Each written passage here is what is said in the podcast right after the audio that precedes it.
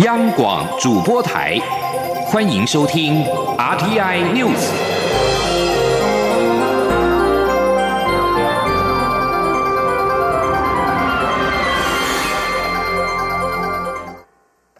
各位好，我是主播王玉伟，欢迎收听这节央广主播台提供给您的 RTI News。今天是二零二零年十月三十一号，新闻首先带您关注国际焦点。土耳其西南部临近爱琴海地区发生规模七点零的强震，震源深度十公里。在地震发生时，建筑物至少摇晃了十五秒。土耳其第三大城伊兹米尔灾情惨重，已知有六人死亡，超过两百人受伤，近二十栋建筑物倒塌。媒体报道，强震引发海啸，造成当地街道积水一公尺。专家指出，可能会有第二起规模达到五点八的地震，已经毁损的建筑物有倒塌风险。而我外交部第一时间向土耳其驻台代表处及土国政府表达台湾方面的关怀与慰问，目前当地侨民均安。土国环境及城市化部长库伦指出，已知有民众受困于五栋倒塌建筑物底下，正在全力抢救。电视画面和上传社群媒体的画面可以看到，民众奋力搬移倒塌建筑物的瓦砾堆，试图搜救受困者。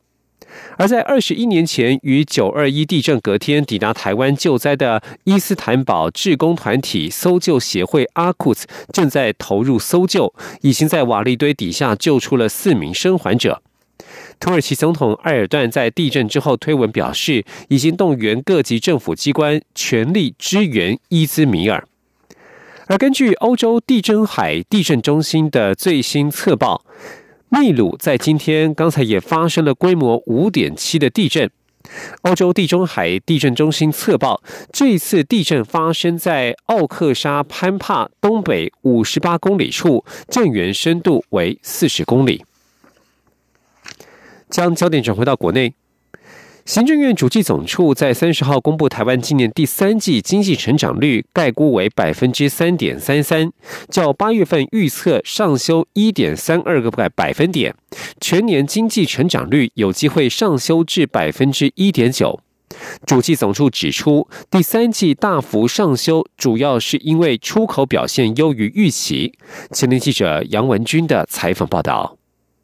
行政院主计总处三十号公布第三季经济成长率概估为百分之三点三三，较上次预估数百分之二点零一上修一点三二个百分点，是八季来最高。季调后季增百分之四点四二，折算年率百分之十八点八九，都创金融海啸后最强劲涨幅。主计总处分析，受惠于五 G 的部件、远距商机及电子新品备货需求，第三季。按美元计价商品出口年增百分之六点零一，尤其占比最高的电子零组件、资通与视听产品年增率都超过百分之二十，出口表现明显优于预期。主席总处综合统计处专门委员吴佩璇指出，经济是否复苏仍待国发会认定，但就目前数据看来，已经回到疫情前的水准。他说：“那如果说是看跟上一季比的这个 SAQR 或或者是折成年率的这个 SAAR 的话，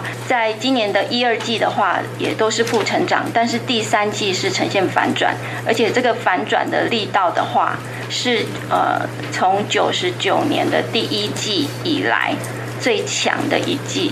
吴佩璇也提到，目前已公布的各季经济成长率依序为百分之二点二、负百分之零点五八、百分之三点三三。若第四季预估数百分之二点五六不变，推测全年经济成长率将上修至百分之一点九。观察各国第三季经济成长率数据，美国负百分之二点九，中国百分之四点九，香港负百分之三点四，南韩负百分之一点三，新加坡。负百分之七，都较上季好转。中央广播电台记者杨文君台北采访报道。而振兴三倍券刺激民众消费效果优于预期，部分县市长希望使用期限能够延长。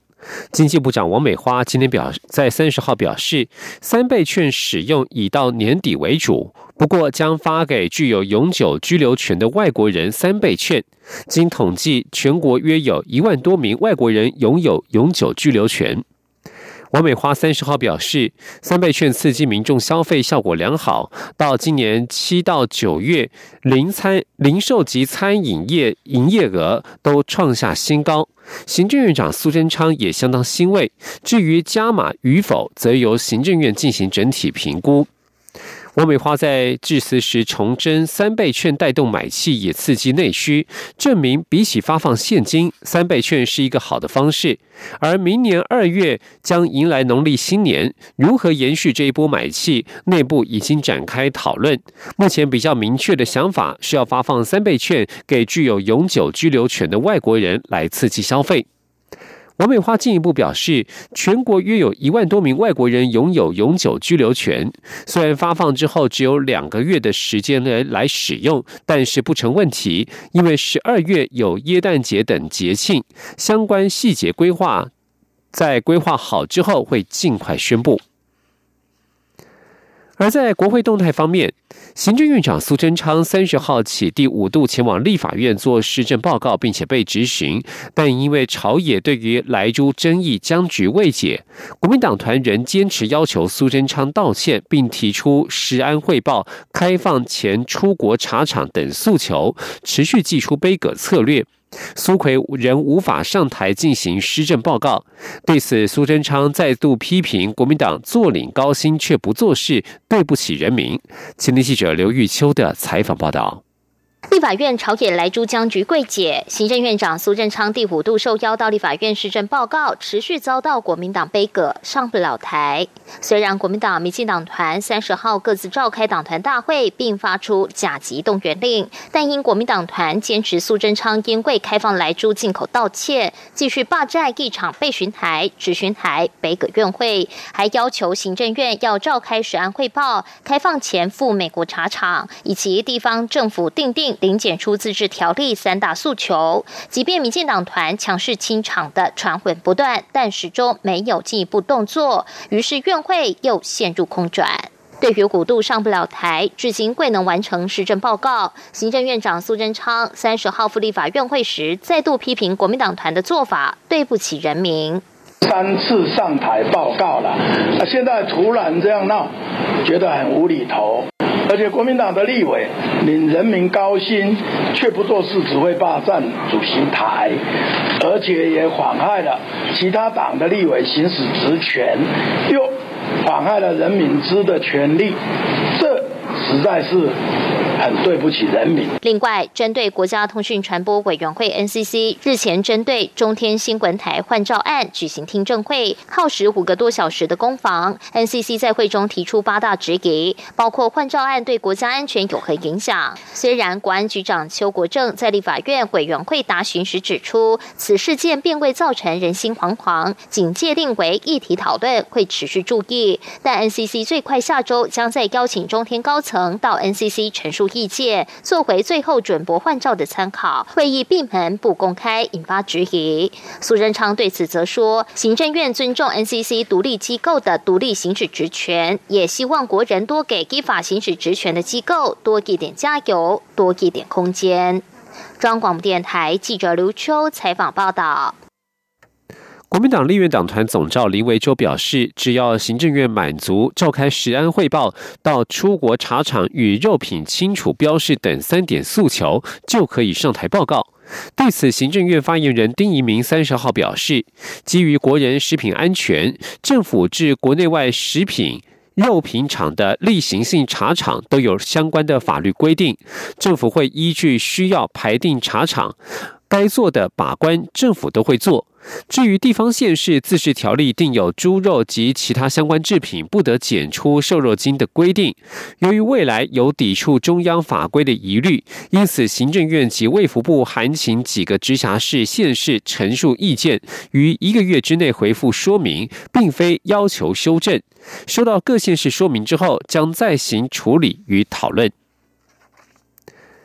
含莱克多巴胺的美国猪肉进口倒数，为了鼓励台湾国内业者多使用百分之百的国产猪肉，农委会三十号宣布，台湾猪证明标章申请正式起跑。为了避免遭到伪造，农委会仿照新台币的防卫设计，透过转一转、摸一摸的辨识方式，而且为了防止来猪劣币驱逐良币，陈其仲也表示，未来将会申请台湾猪标章的商家与其供货来源是会是进口业者列为高风险的稽查对象。前天记者陈林信宏的采访报道。为力抗来鸡美猪，农委会委请中央畜产会办理台湾猪证明标章征选，已经于十月六号出炉。未来只要百分之百使用台湾猪的店家或是营业场所，都可以向农委会申请台湾猪证明标章张贴。为了避免台湾猪证明标章遭伪造，农委会特别委由财政部印刷厂利用变色油墨、局部上光、微缩文字及荧光油墨的方式进行四道防伪设计，只要轻转标。张猪鼻子会由绿色转紫色，台湾图腾有浮图感，台湾猪中文字使用放大镜可见台湾 pork 字样，以及透过紫外线照射，台湾字样也会显现，以供分辨。农委会主委陈吉仲说：“这四种防伪等同类似新台币这样的一个防伪的机制，那这个防伪是给我们行政部门在做标章的管理的使用，那消费者只要看到台湾国产猪标章。”就确定绝对是用我们的国产的猪肉，那有这样的一个防伪，我想在整个管理才会百分之百到位。台湾猪证明标章从十一月开始开放，去商业或是税籍登记的业者上网申请。十一月第四周开始寄送，十二月将实版张贴。根据农委会规划，台湾猪证明标章授权使用契约效期为三年，期满提出续约申请得再延长三年。中央畜产会也会不定期派员对使用标章的业者进行稽查。陈吉仲也表示，未来使用台湾猪标章的商家预计会相当多，但都得要百分之百使用国产猪肉才具资格，因此稽查重点会放在申请标章的商家，但上游供货来源却是进口的业，者列为高风险稽查。中广电台记者陈林信鸿报道。继续关注的是社会消息。在台南市就读大学的二十四岁马来西亚籍中性女子，二十八号晚间失踪，并且遭到杀害。外交部三十号表示，已经请驻马来西亚代表处协助学生家属来台处理后续事宜。外交部发言人欧江安表示，外交部经查台南市警局获告死者身份之后，第一时间就联系马来西亚驻台代表机构，转达台湾方面的协助处理情形及慰问。马国驻台官员感谢外交部通报，并表示已同步联系学生家属。而中央流行疫情指挥中心陈宗彦表示，被害人的父母、检方都希望针对此案尽快进行相验。疫情指挥中心表示，将比照外交泡泡的模式，采取专人专车，每三天裁剪一次，防疫之余全力协助家属来台处理。中信女大生二十八号晚间失踪，警方调查，她当晚疑似遭人强行带走。而涉案的梁姓男子在落网之后坦诚杀害中信女子并弃尸，警方已寻获尸体。嫌疑人梁姓男子移送复讯之后，警方发现他涉犯强制性交、故意杀人及强盗杀人等罪行重大，而且有逃亡事实。在三十号晚间已经向法院申请羁押获准。继续关注的是世卫组织的改革。世界卫生大会 （WHA） 将在十一月九号正式复会。欧盟三十号召开卫生部长会议，达成共识，表示将以强化世界卫生组织功能以及要求提高透明度作为敦促世卫改革的诉求。欧盟在今年五月世卫大会提案，并且广获各国支持，通过一项决议案，要求对国际因应俗称武汉肺炎的二零一九年冠状病毒疾病 （COVID-19） 所采取的措施进行独立评估调查。至于改革世卫组织，以德国、法国为首的核心国家认为，必须更独立，不受个别国家的左右。欧盟二十七个成员国的卫生部长三十号举行视讯会议，会后发布联合声明，指出，针对加强欧盟在世卫作用的草案结论达成共识，支持世界卫生组织启动了大流行防范和应对独立小组调查，但强调需要公正、独立而且全面的进行。这项草案指出，注意到世卫组织在当前地缘政治形势之下面临的挑战，尤其是在透明度、合作性。筹资以及问责制度方面的挑战，世卫组织应该更加公开成员国分享疫情讯息的透明度。疫情自中国武汉爆发以来，国际间对于中国是否及时如实的与各国分享讯息，抱持疑惑。此外，世卫组织也因为专家召开多少多次的会议，才达成疫情形成国际关注公共卫生紧急事件的共识。外界认为未能及时向全世界发出警告。欧盟草案也建议世卫组织修订示警系统，提高通报重大疫情威胁的准确性。由于美国已经退出了世界卫生组织，主打多边主义的欧盟认为这是在全球卫生领域发挥领导作用的时机，因此强调欧洲疾病预防管制中心未来可以发挥关键作用，应该进一步探讨与世卫组织之间的合作。这里是中央广播电台，这里是中央广播电台台湾之音。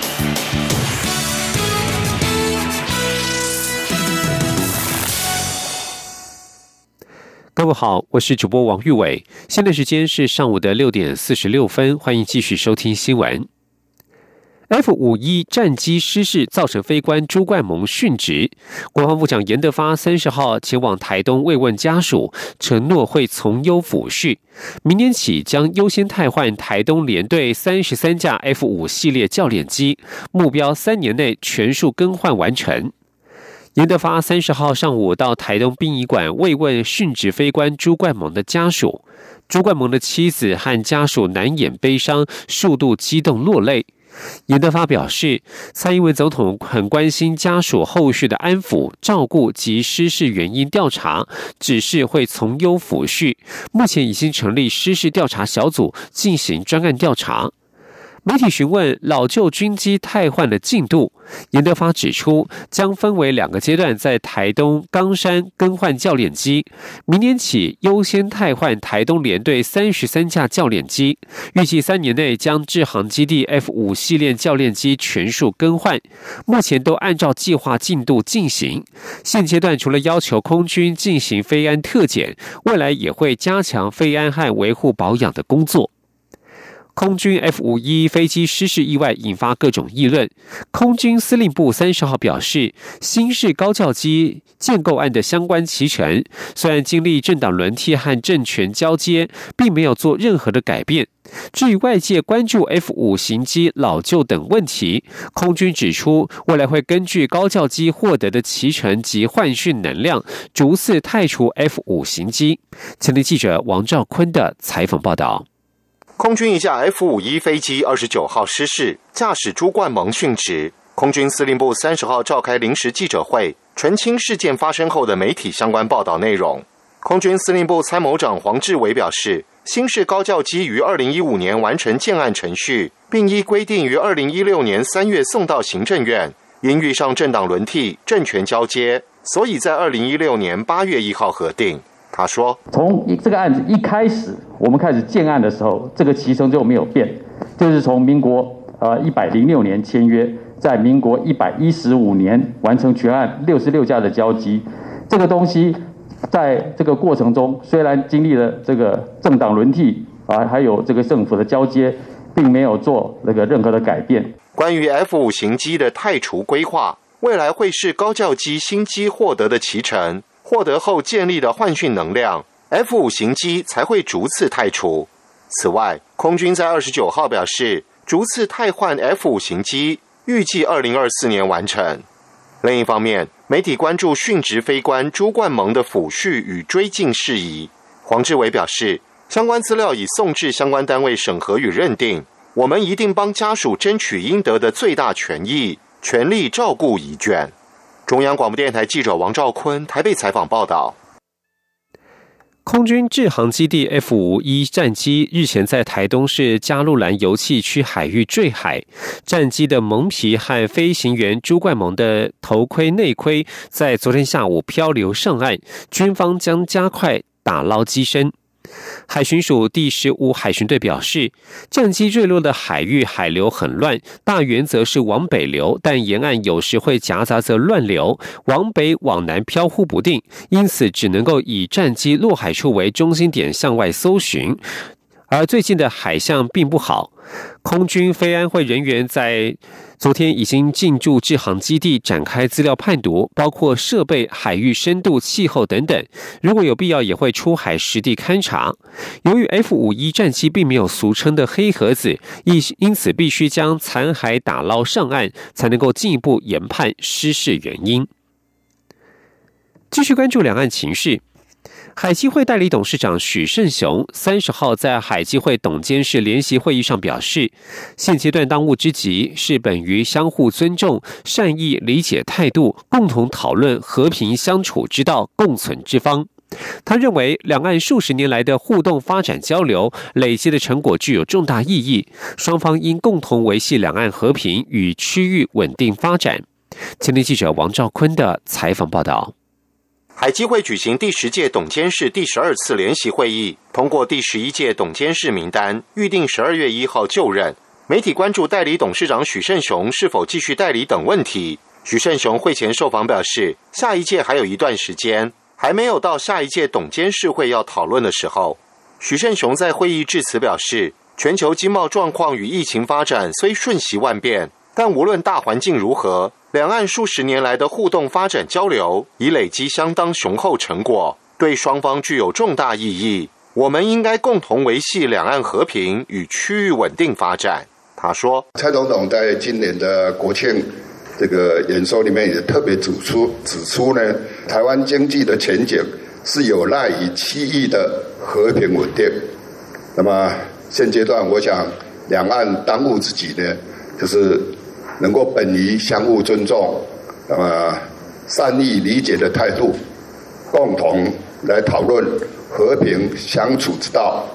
共存之方。许胜雄指出，台湾位于东北亚核心，大陆与香港情势都会对台湾经济产生变数，但台商不论是回台投资或全球布局，都已做出相当的应应。海基会日前举行三场台商秋节座谈联谊。台商对于台湾科技运用与创业环境感到惊讶，成为台商回台投资很重要的投资参考方向。而海基会也了解台商对于土地运用、租税、金融、人力等环境条件的意见，都已详实记录会诊，及时提供政府作为决策参考，并做出改善计划。中央广播电台记者王兆坤台北采访报道。关家消息。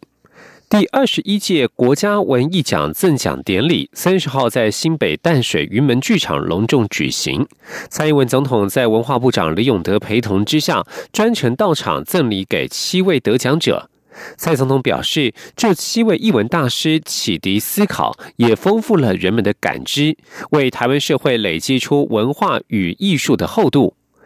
前的记者陈国维的采访报道。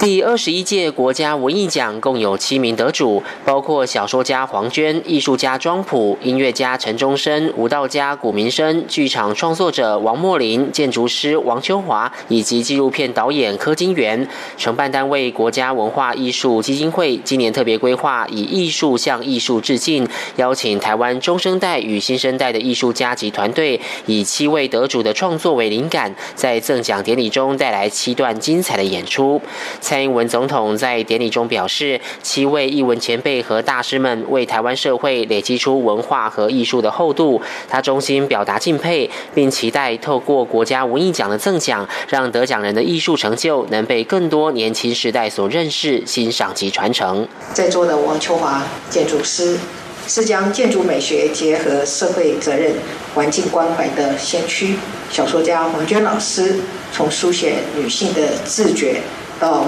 台美人移民的经验，以及民主的历史记忆，多年来开拓了台湾文学的可能性。蔡总统也提到，二零二零年对台湾来说是个令人难忘的一年，碰上疫情的考验，却也把台湾的文化淬炼得更加深刻。现在由于防疫有成，国内艺文活动能够恢复举办，他要特别感谢文化部上半年推出的艺文纾困方案，为艺文工作者带来了及时雨；下半年则发行易放券，鼓励国人用消费支持艺文产业。总统说，他也注意到在疫情影响下，国内的艺文活动反而有机会重新聚焦在台湾本土的脉络，像是国内许多美术馆最近都不约而同推出以台湾前辈艺术家为核心的展览，而在电影院也有好几部口碑出色的国片接连上映，在金马奖颁奖典礼前掀起一波票房和话题热潮，艺文创作的力量抚慰了防疫下情绪紧绷的台湾社会。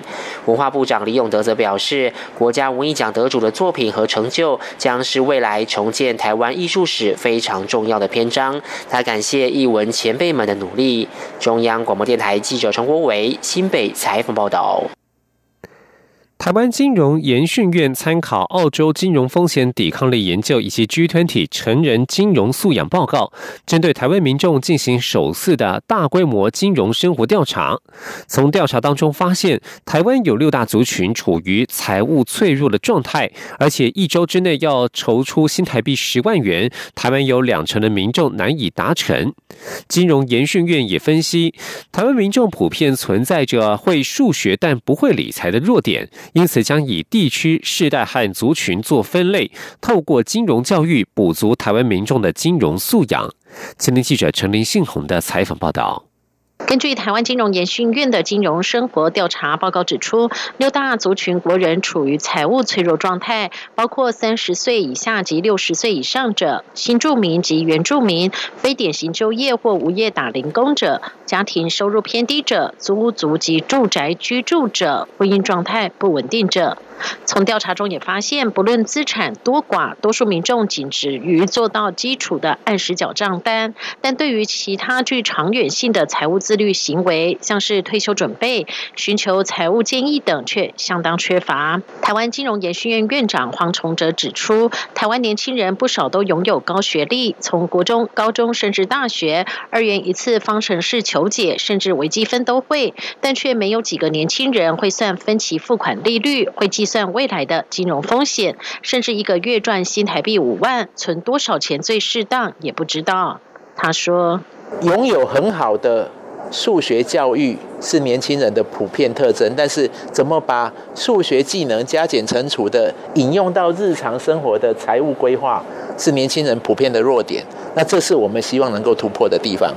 另外，从调查中也发现，台湾有百分之四十七的家庭家庭年收入低于八十万。对照主计总处家庭收支调查的平均支出水准，呈现入不敷出的状态，属于潜在财务脆弱的族群。尤其在应对紧急财务风险，有百分之十九点五，也就是大约两成，无法在一周内筹到十万元，甚至有百分之十五点五，连支应生活都有困难。这群民众面临如突发性失业、疾病。或意外等冲击，缺乏足够的缓冲对应与恢复能力。金融研训院也认为，这些像是打零工、宅男、为了带小孩无法外出工作的妈妈，以及没有工作的民众，自身面临哪些金融风险，都应该需要进一步透过金融教育让他们了解。中央广播电台记者陈琳信鸿报道。继续关注国际间的疫情封锁措施，比利时疫情激增。比利时总理德克鲁在三十号晚间宣布，采取更严格的封锁措施。自十一月三号起到十二月十三号为止，所有非必要的商店必须关闭，维持宵禁。另外，边界虽然维持开放，但不建议跨国旅行。比利时 COVID-19 感染人数近期激增。根据欧洲疾病预防管制中心截至目前为止的最新统计，累计染疫达到三十九万两千一百六十三例，死亡的有一万一千三百零八例。而且过去十四天每十万人病例数高达约一千六百例，在欧洲排名第一。专家呼吁，继先前关闭餐厅、酒吧、咖啡厅措施之外，必须采取更严格的措施。比利时总理德克鲁召集会议，在三十号晚间于记者会上宣布采取进一步的严格封锁措施，除了维持宵禁之外，非必要商店必须关闭六个星期之久。以上新闻由王玉伟编辑播报。相关新闻内容，欢迎上央广网站点选收听。我们的网址是 triple w 到 r t i 打 o r g 打 t w。这里是中央广播电台台湾之音。